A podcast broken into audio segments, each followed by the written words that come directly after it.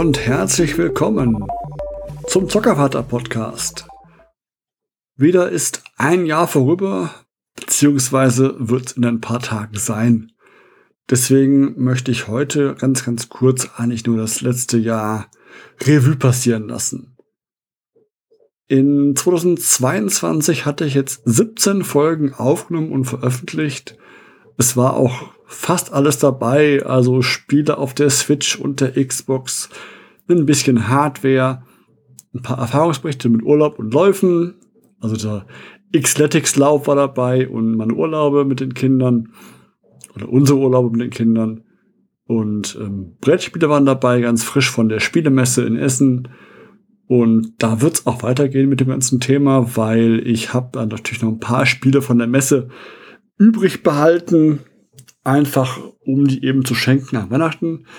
Und deswegen habe ich es nicht testen können bisher. Und daher werden in den nächsten Wochen folgen. Ähm, genau.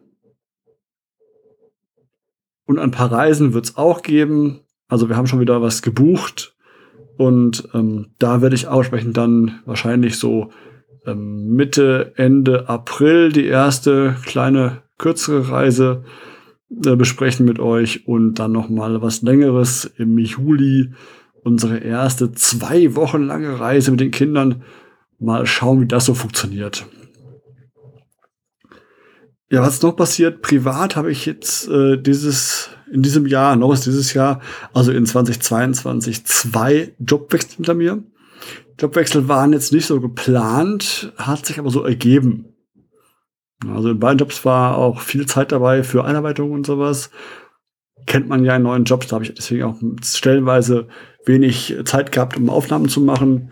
Und im neuen Job bin ich jetzt auch etwas mehr unterwegs mit Kundenterminen. Ähm, aber der Job gefällt mir, macht mir Spaß. Ich bin jetzt unterwegs, bayernweit quasi im Auto und besuche die Kunden. Das passt schon soweit. Aber deswegen lasse ich auch die Interviews ein bisschen hinten rausfallen. Zum einen habe ich es mit einem versucht, aber ich muss gestehen, zwei Spuren zu bearbeiten, synchron zu kriegen, irgendwie, ich weiß nicht, ob es am Aufnahmen, am Aufnehmen lag oder an mir. Ich habe es nicht hinbekommen so wirklich und in den nächsten Monaten wird mir auch klar die Zeit fehlen, um Interviews zu machen. Deswegen seht es mir nach, werden die ein bisschen runterfallen, Interviews. Aber eben ist noch keins gegeben, deswegen ist es nicht so wild. Aber ich werde mich bemühen, dass ich jede Woche ähm, eine Folge für euch bereithalte. Ähm, wie gesagt, jetzt jede Woche, ich versuche es ein bisschen.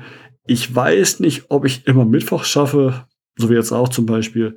Aber jede Woche habe ich was zu Rande zu, zu erzählen, weil die Themen, die ich mir bisher schon geplant habe, sind mannigfaltig vorhanden. Uns aufnehmen macht mir auch sehr, sehr viel Spaß und deswegen wird es erstmal nicht aufhören. Auf die neuen Folgen freue ich mich sehr diese Themenliste ist ähm, so üppig, dass ich jetzt erstmal wöchentlich was raushauen werde. Und dann wird sicherlich auch mit den Urlauben wieder genügend Material da sein. Ich habe auch noch ein paar Events, die ich erwähnen möchte vom letzten Jahr, also äh, Entschuldigung, von diesem Jahr immer noch, also von 2022. Und das würde ich auch noch entsprechend verarbeiten in den nächsten Wochen. Und dann ist ja, wenn es hier veröffentlicht wird, ist morgen Silvester. Und dann wollte ich das Thema Feuerwerk mal angehen. Also wie ist denn bei euch? Macht ihr viele Feuerwerk oder schaut ihr nur zu? Wir haben jetzt mit den beiden Kindern, die ja nur zwei und fünf Jahre alt sind, kein Feuerwerk gekauft, weil wir sagen, das Feuerwerk, die beiden schlafen eh um neun Uhr spätestens. Lass es um halb zehn werden, aber das ist spätestens der Fall. Das heißt, in den letzten Jahren auch haben die durchgeschlafen. Die haben vom Feuerwerk nichts gemerkt. Und dass die beiden oder zumindest der Große mal wach bleibt, um Feuerwerk anzuschauen. Das wird dauern. Und ich bin eh so ein bisschen dafür, dass man das Feuerwerk vielleicht eher so zentral machen sollte.